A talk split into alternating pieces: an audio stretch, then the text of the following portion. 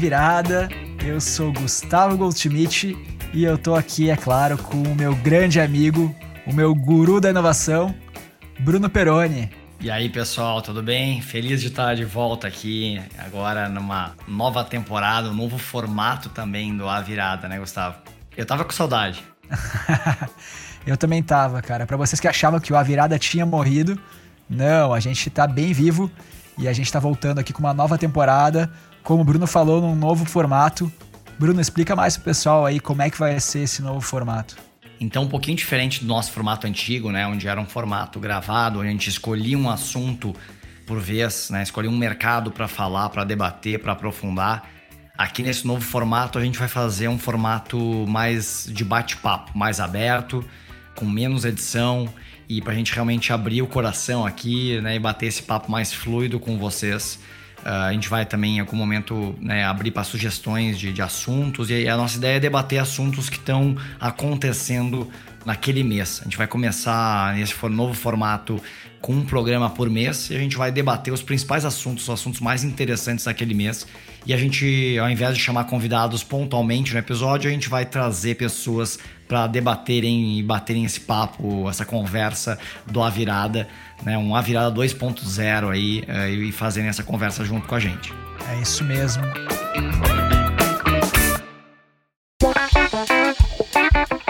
E hoje a gente vai falar sobre um assunto que é de vital importância e depois a gente vai explicar um pouco mais o porquê da importância desse assunto, que é segurança da informação, segurança cibernética.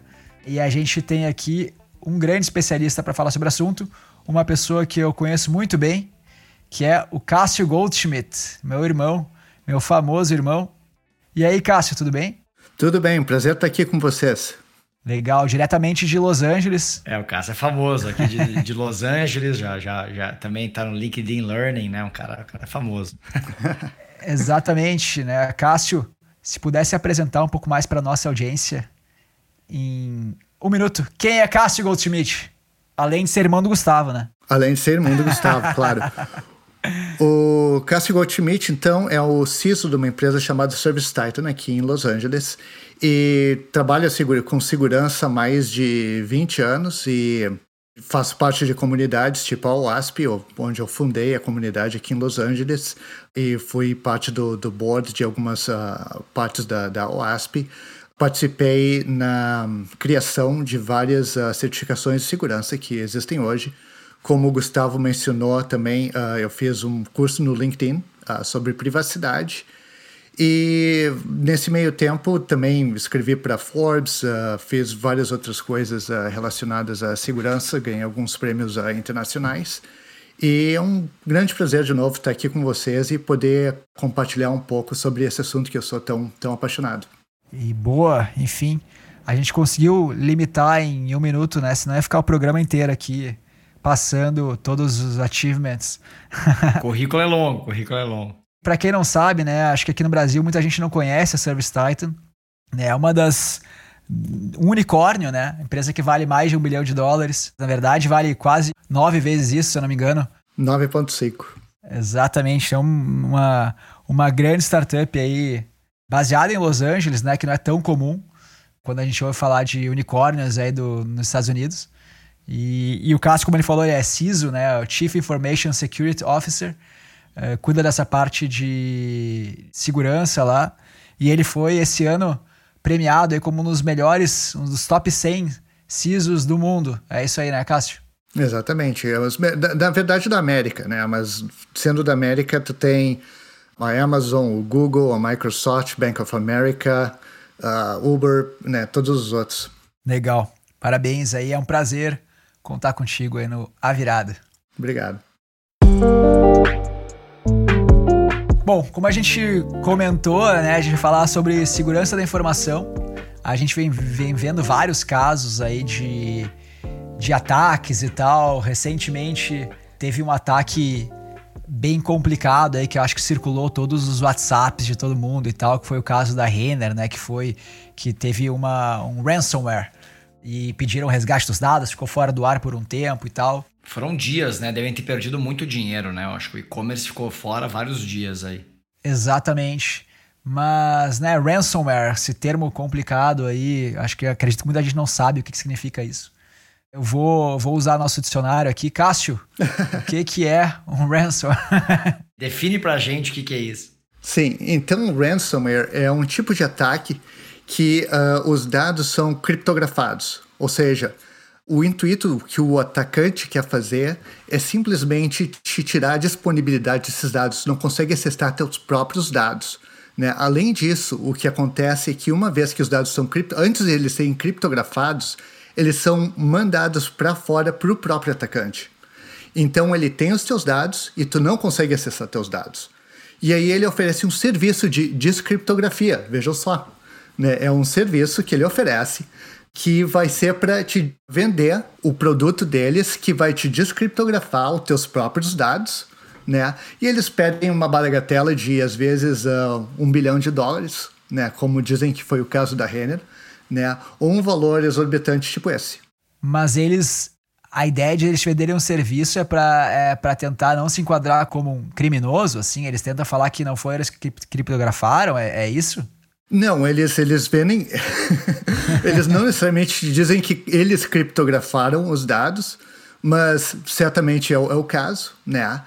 E com isso, ele, né, as pessoas pensam muitas vezes que ransomware são pessoas, sei lá, o hacker no porão de casa que fez aquilo, um garoto de 17 ou 14 anos, né, como foi o caso do Twitter, mas eles são realmente um crime organizado. E eles estão usando ferramentas profissionais para fazer esse tipo de coisa.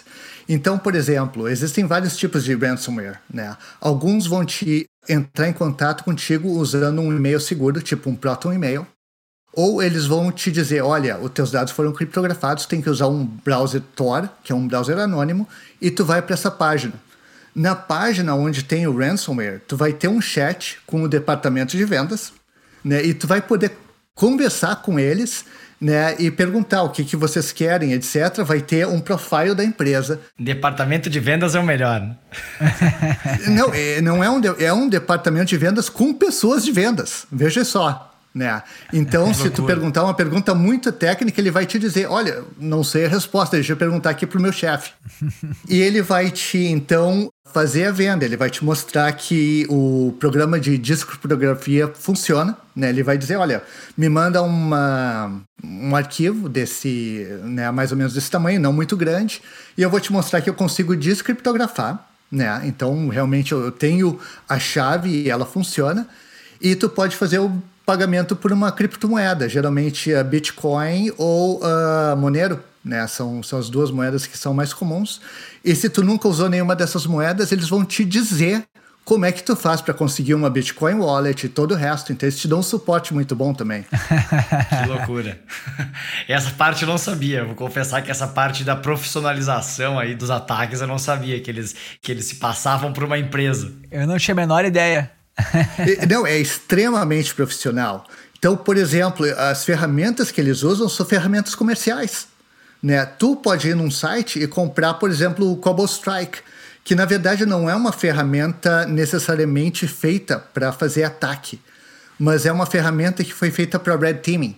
Em outras palavras, uh, quando tu está testando a segurança da tua empresa, tu tem o Blue Team e o Red Team. O Red Team é responsável por atacar a empresa e o Blue Team por defender. Então tu tem essa, tu está sempre testando. E fizeram ferramentas excelentes para Red Teaming e é o que está se usando para o pessoal fazer então a exploração dos ataques. Da mesma forma existem ferramentas profissionais da, da Rapid7, o Metaxploit, que é feito para achar falhas de segurança na tua empresa para poder entrar. Então, é uma coisa maluca, mas existem ferramentas realmente muito boas para se fazer todo esse tipo de coisa que são vendidas. O que eu entendo ali, né, a minha, a minha definição melhor do, do ransomware é um sequestro né, de dados que os caras pedem um resgate para te devolver ele, né? E a primeira vez que eu ouvi falar, confesso, de ransomware foi no WannaCry, aquela epidemia que deu, que o preço do Bitcoin foi lá para cima na época, né? Eu não lembro quanto tempo atrás, faz uns dois anos, uns três anos que aconteceu isso. Isso ali foi quando, quando se popularizou essa questão do ransomware, ou se já existia, só tinha outro nome, ou não se falava tanto? foi quando se popularizou, né? E o interessante disso é que quando começaram alguns ataques, o pessoal de Cyber Insurance chegou e disse: Olha, a gente não vai pagar por isso, porque na verdade não é, uma, não é um ataque de hacker.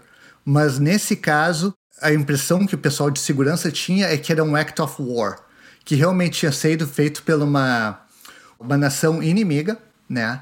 E eles estavam tentando fazer um ataque para realmente derrubar alguns sistemas nos Estados Unidos e em outros lugares. E com isso, uh, para cobrir o ataque, eles estavam pedindo um resgate, mas não era realmente um resgate que iria para gangues ou organizações criminosas nesse sentido. Que foi bem interessante, porque foi um choque para todo mundo que estava apostando em cyber insurance, e de repente o cyber insurance chegou e disse: Olha, esse aqui a gente não paga. Não vou pagar, não vou cobrir. Exatamente. que loucura. Não, tá coberto no, no seguro. Que loucura. Então muita gente se ferrou nessa e teve que pagar. É, e de fato, essa questão de cyber insurance cada vez mais tá, tá um negócio complicado, porque no, no ano passado teve um aumento incrível em números de ransomware, né? Especialmente com o pessoal trabalhando de casa, a segurança mudou tal, e muito mais phishing apareceu. E com isso, o pessoal de Cyber Insurance começou a dizer: olha, a gente não vai nem cobrir algumas empresas, a não ser que tenha alguns quesitos de segurança que, muito interessante, eles não são a mesma coisa que se pede por compliance. Então existe essa dicotomia de compliance sendo uma coisa e segurança sendo uma coisa completamente diferente. E o que é o pessoal de, de seguro está querendo que as empresas implementem. Eu achei engraçado que a gente fez um episódio sobre o futuro dos seguros. Né? Quem é fã da virada aí pode, já deve ter ouvido, ou então pode aí no feed pesquisar o episódio, ficou bem legal. E a gente pesquisou bastante sobre o tema e não achou tanta informação, não, não falou até sobre essa questão de cyber insurance, o que faz todo sentido e é uma tendência gigantesca. Né, e não estava no nosso radar, e foi um pouquinho antes né, desses casos mais recentes, aí dessa, desse crescimento vertiginoso no caso de ransomware. E aí, pro episódio aqui agora, eu fui pesquisar um pouco mais sobre segurança e tal. E eu não encontrei no Brasil tantas ofertas desse tipo de seguro. É, encontrei a Tóquio, encontrei a Aeon, que, que é internacional, etc. Mas não encontrei tantas ofertas, principalmente, principalmente dos, dos grandes grupos de seguro do Brasil. Eu não sei, Cássio, como é que é esse mercado lá fora nos Estados Unidos. Seria um mercado super quente. Uh, se você sabe um pouco sobre o mercado desse seguro aqui no Brasil, se é uma oportunidade mesmo para quem está empreendendo nesse setor, até para as fintechs aí, né, as, as insurtechs que estão nascendo. Infelizmente, o pessoal de segurança diz hoje em dia que não é o caso se você vai ser hackeado, mas quando você for hackeado. E com isso é realmente inevitável, porque infelizmente a pessoa que trabalha em segurança ela tem que cobrir todos os possíveis furos ou possíveis fraquezas do sistema o hacker tem que simplesmente atacar uma delas e ter sucesso com elas, né? Então, todas as empresas estão fazendo a questão de cyber insurance. Aqui nos Estados Unidos, ela era parte do Errors and Omissions, né, que é uma parte do seguro que uma empresa faz, mas ela começou a crescer mais a ser a questão de, de cyber insurance, né, e não ser só simplesmente ransomware, mas, por exemplo, quando o sistema vai abaixo, né, a questão de uh, ataque de negação de serviço, a questão de, de breaking de uma, do teu computador, né, tu não conseguir usar ele, uh, a questão de tu perder um laptop com dados sensitivos né, de uma empresa também, todas essas coisas levaram as, as empresas a quererem ter uma cyber insurance e ter um grau bastante bom de uh, cobertura. Perfeito. Eu fiquei curioso aqui, uh, Cássio, se as empresas hoje que você circula e que você né, tem contato com né, diversos departamentos de segurança, se elas já têm um budget hoje para pagar ransomware, né, para pagar o resgate dos dados. Então, essa é uma dúvida que eu tenho. O pessoal paga porque a, a grande parte das empresas aí que eu tenho visto que têm sido atacadas, elas dão um jeito de conseguir recuperar os dados, pegar um backup e, e, e aí não pagar, né?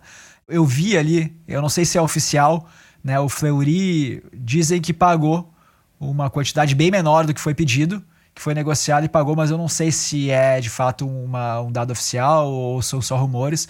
Mas eu vejo muitas empresas não pagando, né? A Renner, pelo que eu entendi, não pagou esse resgate bilionário? É, é, depende do, de onde tu tá lendo a informação, eles têm informações diferentes, né? Eles disseram que começou por um bilhão e depois, isso são rumores, né? Que o resgate foi uh, diminuir o preço para 20 milhões, né?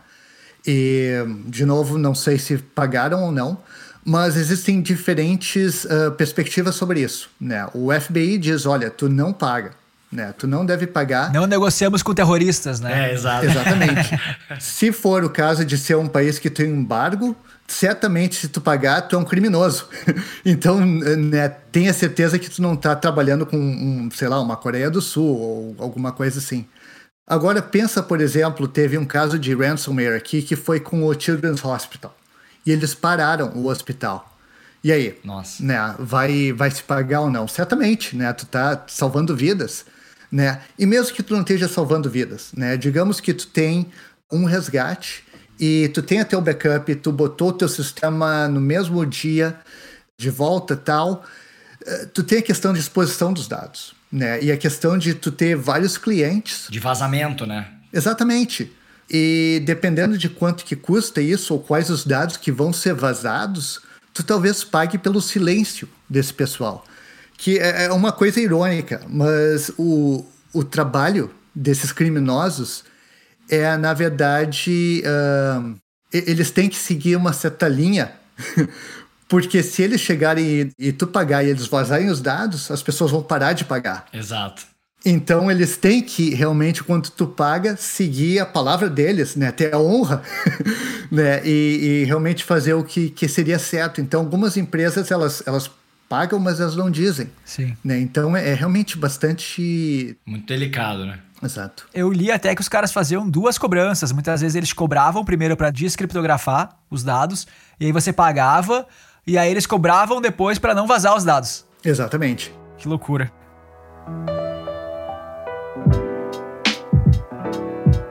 E falando de, do Children's Hospital e tal, né, que é uma questão de, de vida ou morte, né, pô, hackearam um hospital, tem pessoas morrendo ali a cada minuto e tal, e, né, é muito mais do que uma questão financeira, são vidas, né. É, um ponto que a gente fica viajando aqui, né, é quando a gente pensa até na questão de, de IoT, né, a gente recentemente aqui no Brasil, em novembro mesmo, teve o leilão do 5G. É, e a ideia do 5G é que ela seja uma tecnologia muito mais usada pela indústria, né, para as máquinas, para conectar, suportar uma grande geração de dados que as máquinas são capazes de fazer e aí destravar a questão de, de IoT, de smart cities, uh, de indústria conectada, de cirurgias à distância, tudo isso que, que hoje, hoje na qualidade do 4G, na largura de banda, na velocidade, no tempo de resposta, na latência, não é possível. E com tudo conectado, a gente começa a ter um possível impacto maior do hacker. Né? A gente fala, pô, um cara pode invadir um carro autônomo e causar um acidente de uma pessoa importante, de um político, que está andando ali, bater contra o muro e eliminou a pessoa. É, é um... quase uma ficção científica, né? Tem, é, eu até tem um livro lembrando, lembrar o comentário que eu fiz no episódio que a gente fez sobre segurança, que, que eu, né, enfim, a gente falou um pouquinho sobre isso do, de um livro que eu li que chama AI Apocalypse, que é, é uma distopia onde os enfim, é um vírus evolutivo e tal, que é, é autônomo o vírus, então não tem ninguém que é por trás. E ele começa a, a, invadir dispositivos conectados no futuro distante, onde tem milhares de dispositivos conectados, inclusive dispositivos militares. É bem interessante essa, essa visão de, de futuro. Né? Exato, é. Por exemplo, até dispositivos militares, ou até, por exemplo, um reator nuclear, alguma coisa que é feita para gerar energia que pode ser transformado numa, numa, numa arma, de repente, e ameaçar uma cidade inteira. Sei lá, né? Eu tô, tô viajando aqui, não sei se são casos possíveis ou não. Né? Até gostaria da tua opinião se, se de fato isso é. é tô viajando mesmo, ou, ou sim, existe um risco nesse sentido. Existem vários riscos e alguns que as pessoas eu acho que nem, nem imaginam. Né? Um caso que eu gosto muito de IoT era a lâmpada da Philips né? Uma lâmpada. O que, que pode acontecer se alguém hackeia uma lâmpada? Nada. Pode apagar a luz, né? Bom, vamos dizer que pare por aí, mas o IoT está ligado na, na internet da rede da pessoa. Né? Então essa lâmpada queimou, se jogou no lixo a lâmpada, né? E veio o hacker e pegou essa lâmpada que estava queimada, mas tinha uma memória dentro. E a memória tinha a senha que se conecta ao wireless.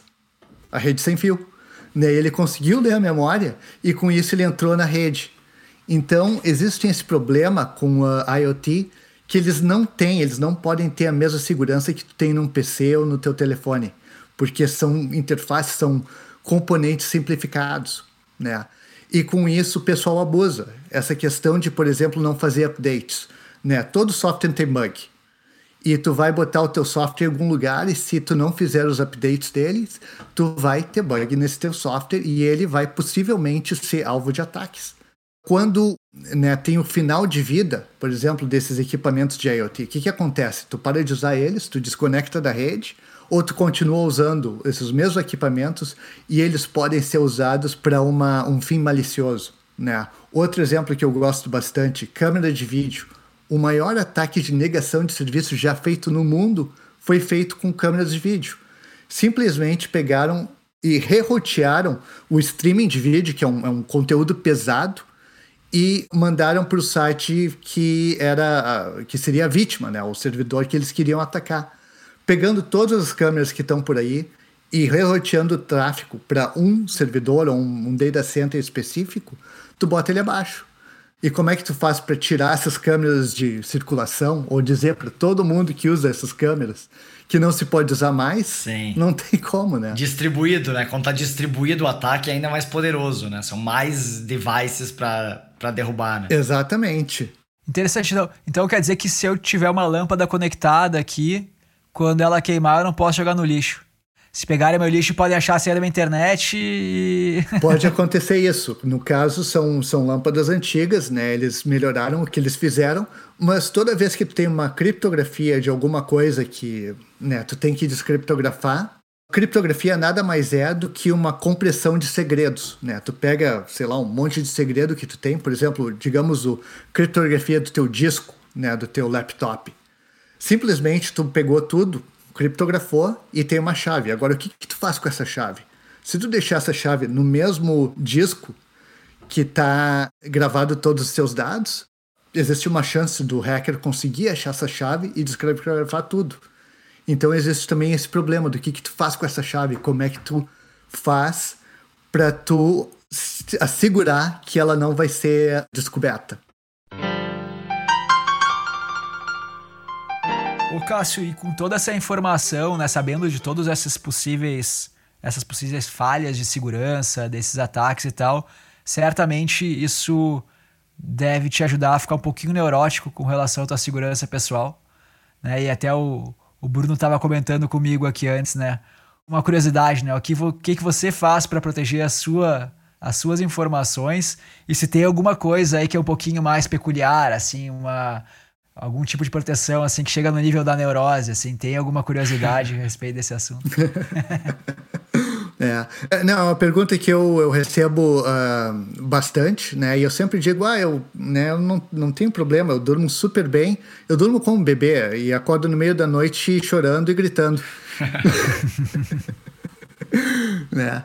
Mas tem algumas coisas que eu acho que todo mundo deve fazer. A questão de autenticação de dois fatores, né? É um negócio que todas as contas tu deve ter elas.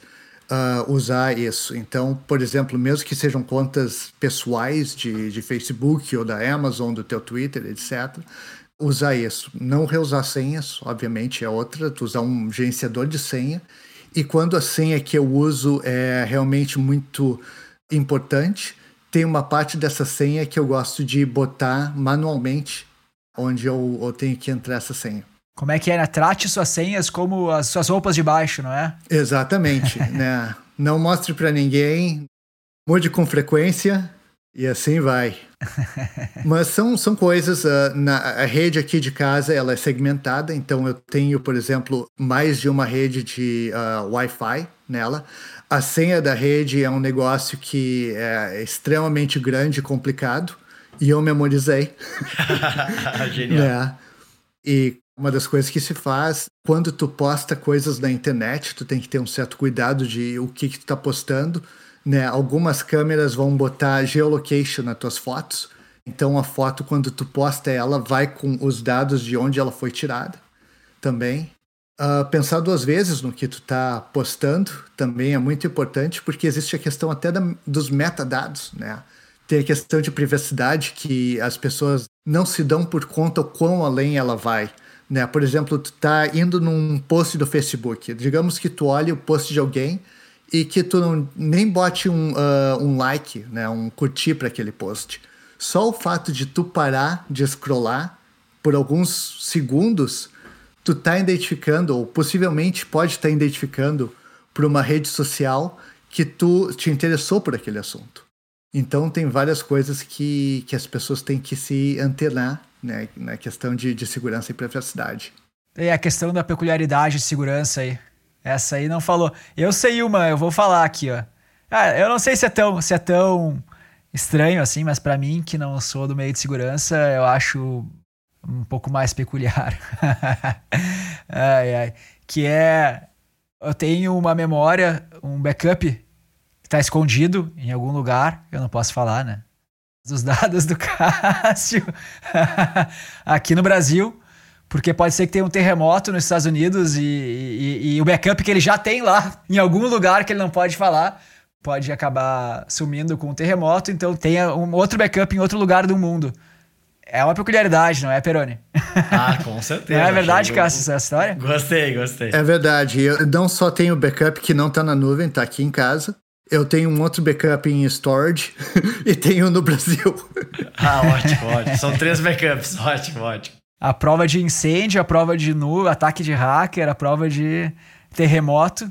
Tem backup para tudo. Mas gostei dessa de, de memorizar só um de colocar no gerenciador de senha só um pedaço da senha. Achei bem legal essa dica aí. Porque eu, sou, eu, eu tenho gerenciador de senhas também, acho que é uma, uma dica bem legal.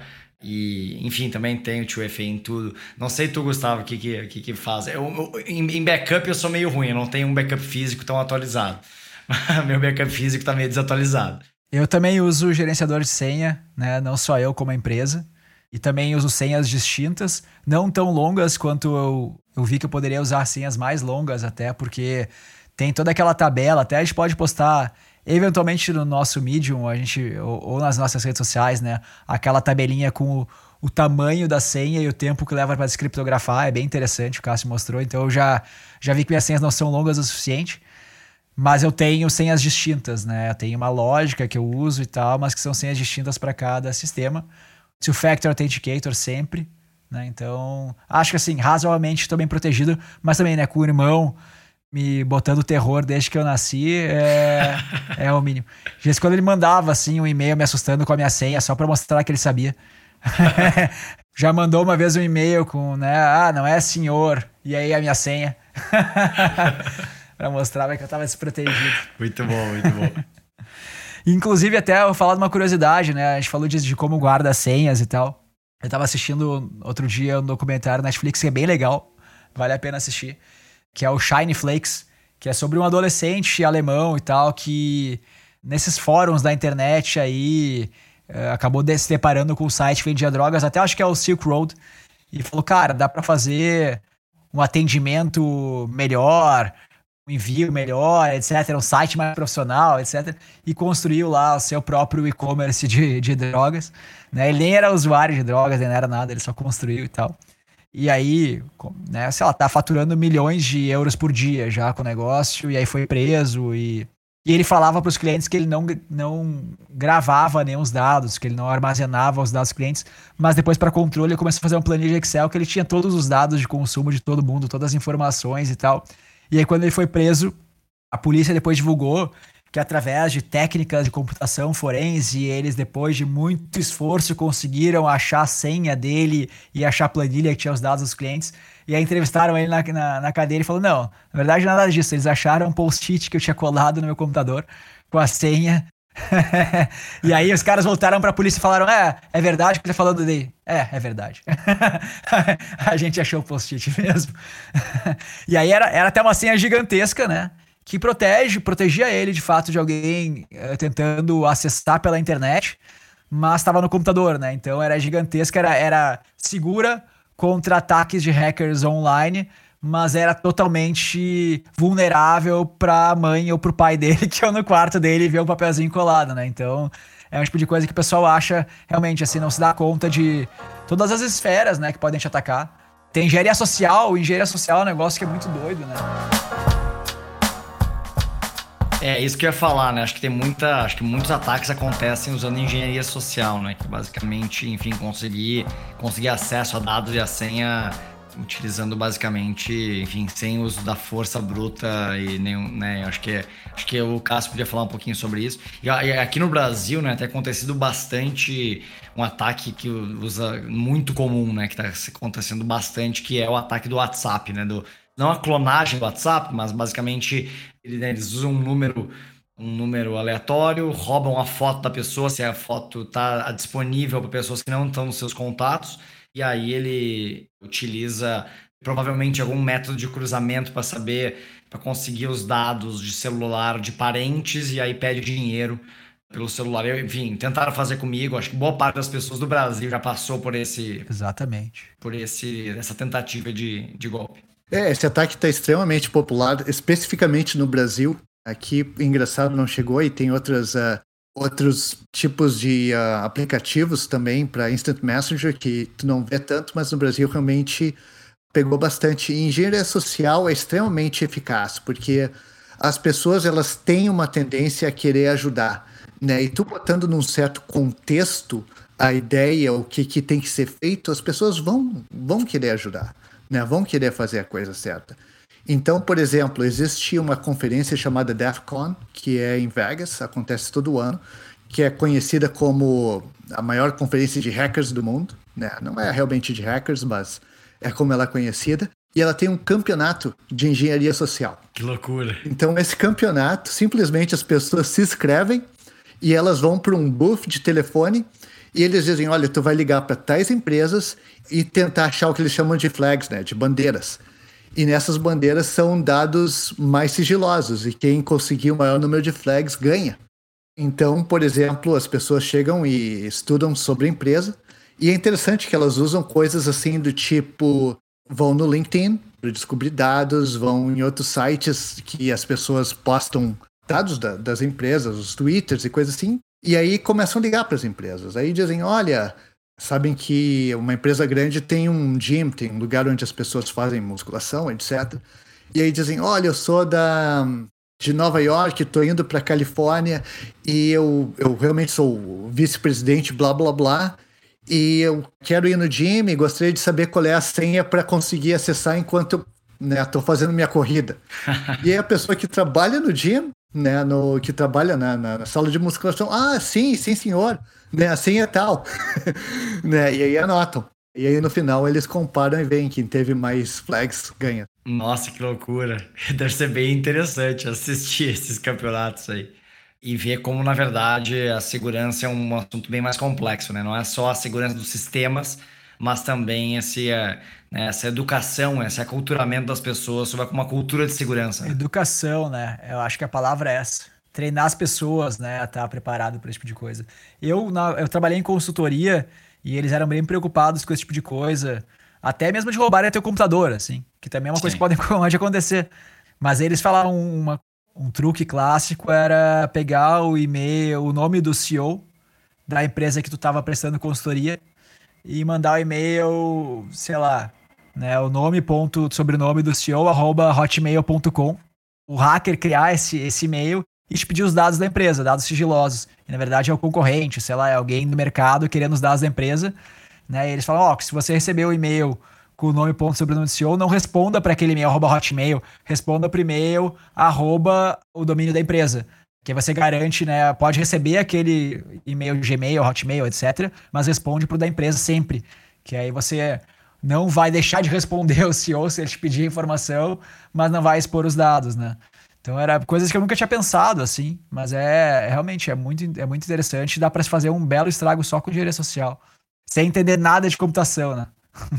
Sim, e, e, não é só e-mail, né? Também tem a questão de uh, torpedo, né? Eles mandam dizendo, ó, oh, aqui é o Gustavo, compra alguns cartões, os gift cards, aqueles que eu vou distribuir para todo mundo porque é Natal, né? Aí tu compra todos os gift cards, Aí tu manda um, um text de volta achando que tá falando com o CEO da empresa. E ele diz: Ah, eu tô, tô no meio de uma reunião aqui, tu pode mandar os números dos gift cards. Ah, e eles loucura. usam gift cards porque não tem uma. Desculpa as, as, palavras em inglês, uma traceability, um rastreamento de o que, que são. Essa é uma coisa que acontece demais aqui nos Estados Unidos. E as pessoas, especialmente quando tem um funcionário novo, querem mostrar serviço para o CEO que pediu esse favor, né? E acabam indo na Best Buy, coisa assim, e compram os gift cards. E além de treinar as pessoas, Cássio, acho que sobre uma cultura de segurança, acho que seria legal entender que empresas menores, assim, né? Acho que a gente lida muito com empresas que não têm um super budget, uma área de segurança e tal. Né? Empresas que estão começando, que tem ali 50, 100 pessoas, que eu acho que é boa parte das pessoas que nos ouvem aqui.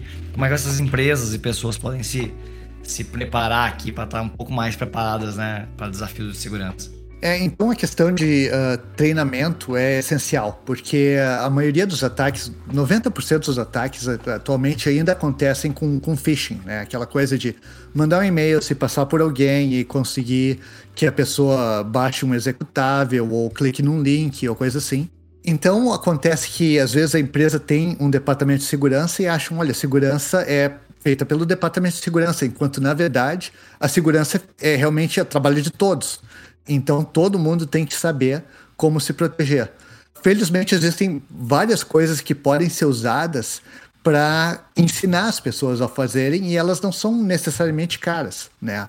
Começando pelo jornal, começar a olhar os, o que está acontecendo com as outras empresas e analisar os casos e dizer como é que a gente faz para que isso não aconteça com a gente. Coisa bem simples. Existem uh, vários uh, sites que eles têm também materiais de educação que podem ser usados, ou tu pode também ser criativo com a coisa, né? Uma das coisas que a gente faz na, na Service Titan, que né, eu criei e inclusive escrevi um artigo para Forbes, se chama Fish a Friend, né? E esse Fish a Friend simplesmente é pegar todos os empregados do Service Titan e dizer: olha, a gente vai fazer um campeonato de quem escreve a melhor mensagem de phishing. Escreve a mensagem, né? Vai na internet vê os dados que a gente tem publicados por aí, abertos para todo mundo, e escreve a mensagem de phishing e manda para o departamento de segurança. A gente vai pegar todas as mensagens e mandar de volta para os nossos próprios empregados e ver quem clica nelas. E isso tu pode fazer usando uma conta gratuita de Gmail e tal. E aí, quando as pessoas clicam naquele link não deveriam ter clicado, aparece uma mensagem dizendo: Olha, tu foi pego por essa mensagem de phishing, que quem escreveu foi o Bruno, ou quem escreveu foi o Gustavo. E assim por diante. Então, às vezes pode ser um negócio super, super barato, né? E é um jeito de, de educar. Uma vez que a pessoa clica, ela não vai clicar de novo. Outra coisa que a gente tem feito são virtual escape rooms. Né? Então, os escape rooms são como se fossem escape rooms físicos, porém a gente faz escape rooms com temas de segurança. Né? É, não, esse do phishing eu gostei, assim, bem legal. Esse de, o, te, o teste de phishing, né? Achei esse bem legal. Bem legal. Uma vez eu, eu passei por um desses aí na, na móvel, há um tempo atrás lá, mandaram um cupom do, do iFood para colaboradores lá. E aí eu caí, não. Botei na senha lá. ai, ai. Aprendendo, né? Aprendendo na, na prática. E, Cássio, uma coisa que eu queria te perguntar, né? Já que na virada a gente sempre fala sobre o futuro dos mercados, como é que você enxerga o futuro da segurança cibernética, seja em termos de tecnologia mesmo, tendências de tecnologia, seja em termos de, de mercado também. O que você achar que é, que é interessante comentar. Sim. É, é uma área que está constantemente mudando, né? E tem várias coisas em termos de tecnologia que estão aparecendo agora. Eu, particularmente, acho que computação homomórfica vai ser um negócio que vai pegar e vai ser realmente muito bom para algumas empresas. A ideia da computação homomórfica é simplesmente tu conseguir processar os dados ainda criptografados. Então, quem processa os dados não tem necessariamente acesso a tais dados, né? E com isso, os dados podem ser guardados pelo próprio usuário. Então, enquanto para um Facebook da vida eles ganham tendo teus dados, né? Outras empresas talvez não ganhem e seja na verdade até um problema eles têm teus dados porque eles podem vazar, etc. Custo. Exato, tem um custo de armazenamento. E uma liability. Exatamente. Então eu acho que isso vai começar a aparecer. E se não isso, a questão de teus dados estarem, por exemplo, no teu telefone e simplesmente quando eles precisarem acessar teus dados, eles naveguem, digamos, até os servidores de forma já agregada, né, sem necessariamente expor os teus dados pessoais. Com a questão de Covid, muitas empresas começaram a ter gente trabalhando de casa e isso não vai mais mudar. O problema é que no passado muita da segurança era feito na questão do perímetro da rede e a rede era o que era seguro. Agora tem que mudar para o endpoint, tem que ser no teu próprio laptop, no teu próprio computador, a segurança tem que estar tá ali e não necessariamente na rede, porque a rede pode ser a tua rede de casa, então tu não pode mais necessariamente confiar nessa rede. Então também a segurança da informação em trânsito é extremamente importante. A questão dos requisitos da, da profissão estão mudando também. Antes tu tinha gente trabalhando em data center que fazia o cabeamento da rede e que tinha segurança física. Hoje em dia é tudo na nuvem, né? Então, o que tu precisa em termos de pessoal está mudando e infelizmente às vezes as pessoas não têm nem tempo de aprender o que precisa para fazer o trabalho delas, né? E isso não é simplesmente verdade para segurança, mas para toda a parte tecnológica que tem e a, a questão de privacidade, né, apesar de a gente ter leis, infelizmente eu acho que as leis não foram feitas por, pelo pessoal que realmente entende todo o, problema né, e o contexto desse problema. A privacidade vai muito além de regulamentação do teu CPF ou dos teus dados sensitivos, porque simplesmente tendo alguns dados que talvez não sejam considerados dados sigilosos, eles podem destruir tua vida. Eu acho que para um jovem, por exemplo, a questão de Facebook ou Instagram, se vazasse essas informações, seria muito mais doloroso do que se vazasse as informações de quando se tem num banco.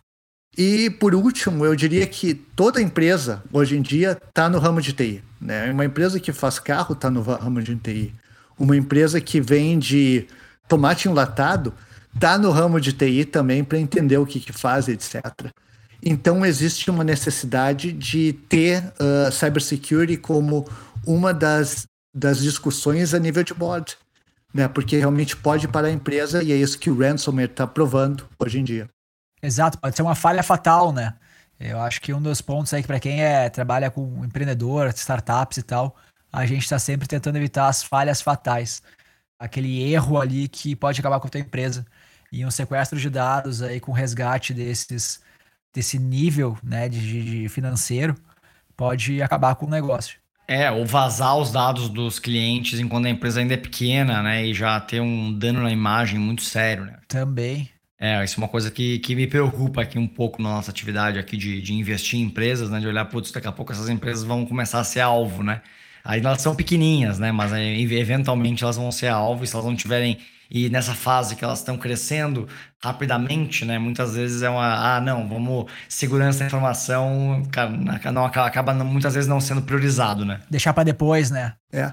Na questão de VC, de M&A, Bruno, algumas coisas que estão acontecendo por aqui, eu, eu falo bastante com VCs, e eles estão pedindo para as empresas pequenas já começarem com a questão de compliance.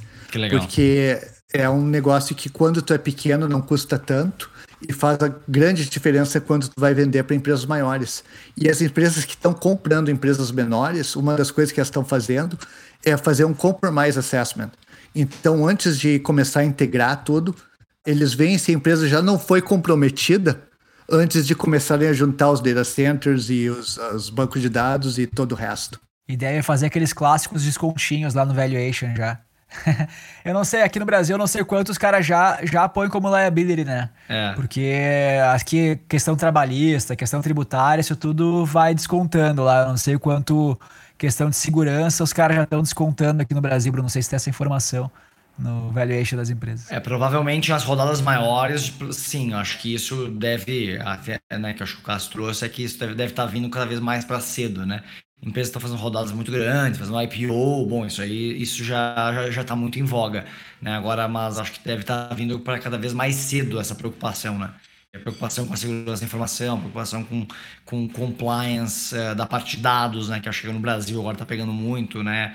A entrada em vigor da LGPD e tudo mais. Acho que e poucas empresas que a gente conversa aqui estão pensando sobre isso, sobre compliance de LGPD, né? Legal. Então, uh, isso falando só de compliance, tem que falar de segurança no nível mais avançado e tudo mais.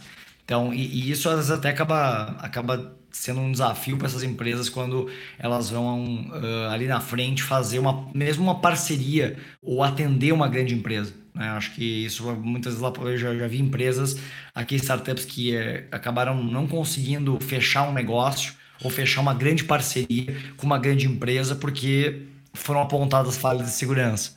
Né? Então ela teve que. Ela acabou tendo que voltar a fazer o tema de casa, e aí, claro, muitas vezes perde o timing daquela parceria, perde. Exato. Então realmente pode ser muito caro, né? Especialmente para quem está lidando com grandes empresas. E quando está dando com pequenas empresas, que acho que, é né, que acho que boa parte do nosso portfólio atende pequenas empresas, aí tem a questão de, de acho que muito de, de parte de privacidade, né? Porque aí ele está com muitos dados, ou os dados dos clientes, ou os, né, os dados dos clientes dos clientes. Né? Então, Uh, então, por exemplo, a gente tem uma empresa aqui que, que é uma empresa de, que trabalha com captura, de, né, trabalha com um software de marketing digital para captura de leads. Né? Então, o cliente usa a ferramenta para capturar leads para ele. Né? Então, ele tem que se preocupar com os dados do cliente dele e com os dados do cliente do cliente. Porque isso pode ser um liability gigante, né, se esses dados forem expostos. E Cássio, uma coisa que eu estava lendo sobre o futuro da segurança e tal, que eu achei bem interessante, e acho que seria legal comentar sobre isso. Era um artigo, tá, que entrevistava várias pessoas do Google relacionados em cargos de segurança, sobre o futuro da segurança e tal. E teve um que me chamou bastante atenção, que é do Mark Risher, que é diretor de gestão de produto, segurança e identidade do usuário.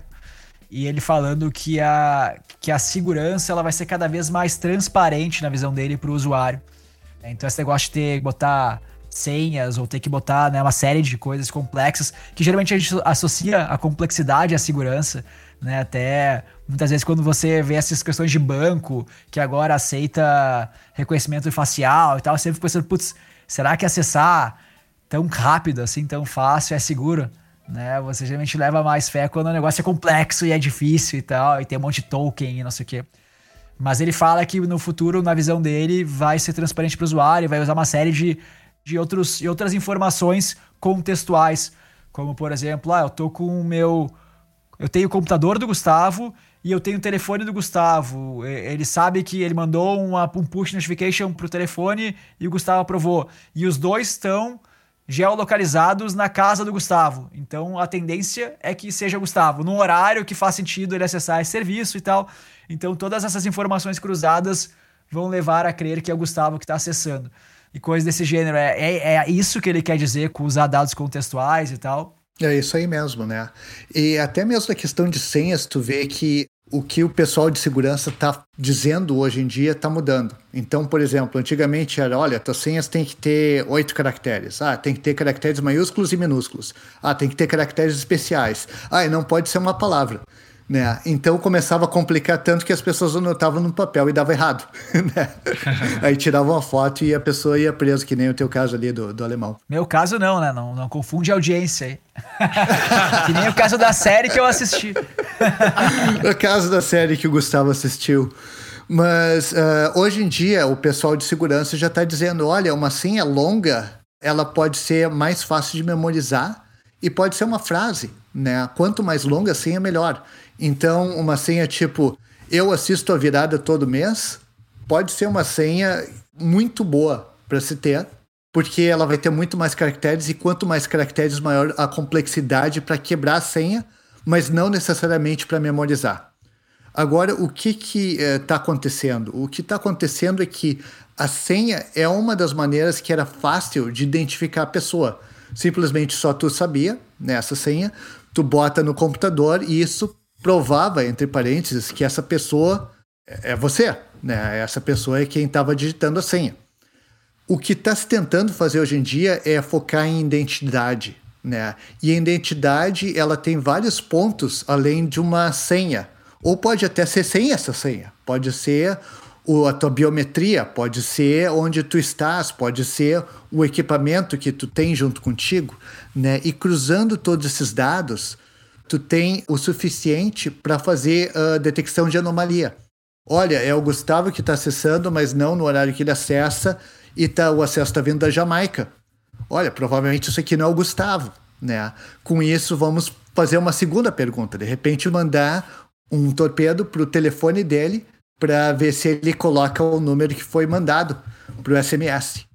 Então eles podem ter uma certa, um certo desafio que pode ser feito se a pessoa não se parece ser quem geralmente acessa o sistema. E com isso as coisas ficam realmente muito mais fáceis, muito mais transparentes, né? E é exatamente o que tu quer. Legal, bacana.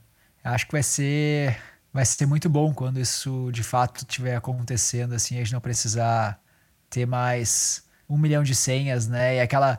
O problema não é, não é ter um milhão de senhas. O problema é quando o sistema pede para você trocar de novo. A, a, o mesmo sistema pede para você trocar e pede para você trocar de novo e não pode repetir. E aí a lógica que a gente cria já não pode ser usada, tem que criar uma lógica nova e aí atrapalha a cabeça. Né? é, o, o futuro eu acho que vai ser. As senhas não vão desaparecer né? E elas têm algumas vantagens em cima de outras coisas. Por exemplo, em, eh, em cima da biometria, a biometria, quando se faz o, a identificação de um, de um polegar, de uma uh, impressão digital, ela não é 100% binária. Né? Oh, isso aqui parece ser o polegar do Bruno, mas não necessariamente é o, exatamente o polegar do Bruno. Né? E a senha é binária. Então existem algumas maneiras de tu conseguir confundir o computador quando tu mostra uma foto ou quando tu mostra um vídeo, coisa assim, em vez de uma senha. Então, eu vejo que tem lugar para senhas ainda, né?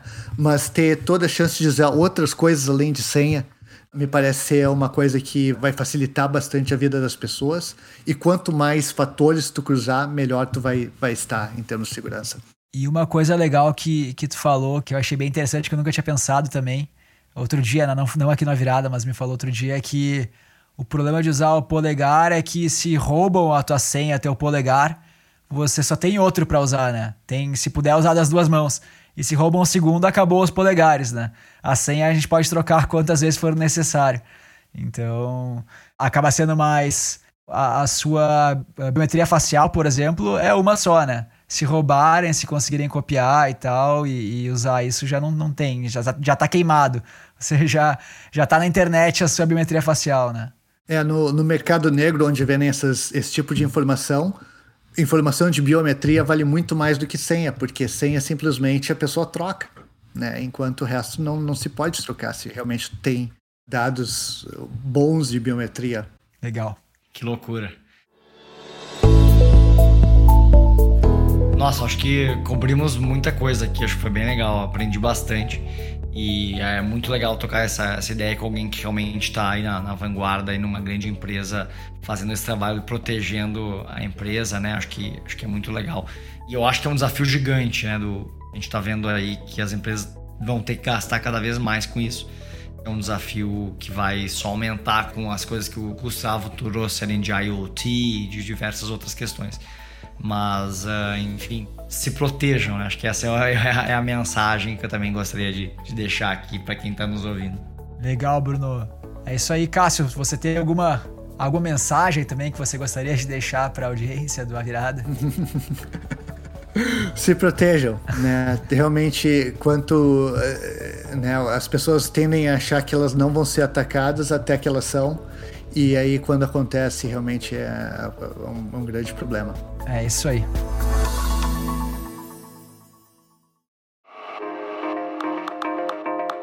Chegamos ao fim do nosso primeiro programa no novo formato, né, Gustavo? Acho que a ideia é fazer um, um bate-papo um pouco mais fluido, mais descontraído e sempre também continuar convidando gente para estar tá aqui batendo papo junto com a gente. Muito obrigado, Cássio, pela tua presença virtual aqui no nosso A Virada. Exatamente. Muito obrigado, Cássio, pela presença. Também gostei muito do bate-papo. Até somando aí ao que o Peroni falou, a nossa ideia agora é fazer um programa por mês e trabalhar agora sem temporadas. Então, a gente que vinha, você que vem ouvindo a virada, tá acostumado a, a ver temporadas onde a gente solta um programa por semana, agora já fazer de forma contínua sempre com convidado, como o Bruno falou, um bate-papo legal com alguém que realmente entenda e tenha propriedade de diferentes assuntos. E, obviamente, né, continue seguindo a gente nas plataformas de podcast, clica no botão de follow, de seguir. É, agora o Spotify também está avisando aí por notificação quando um podcast publica um novo episódio, então vale muito a pena apertar no botão de, de seguir se você quer estar ligado nos conteúdos da virada. E também acompanha a gente nas redes sociais, principalmente no Instagram, que é onde a gente vai estar mais ativo, né? E pretende fazer até algumas lives aí ao longo desse tempo. É, segue lá, arroba a virada podcast. Exatamente, arroba a virada podcast. Muito obrigado a todos pela audiência e até a próxima. Valeu! Tchau!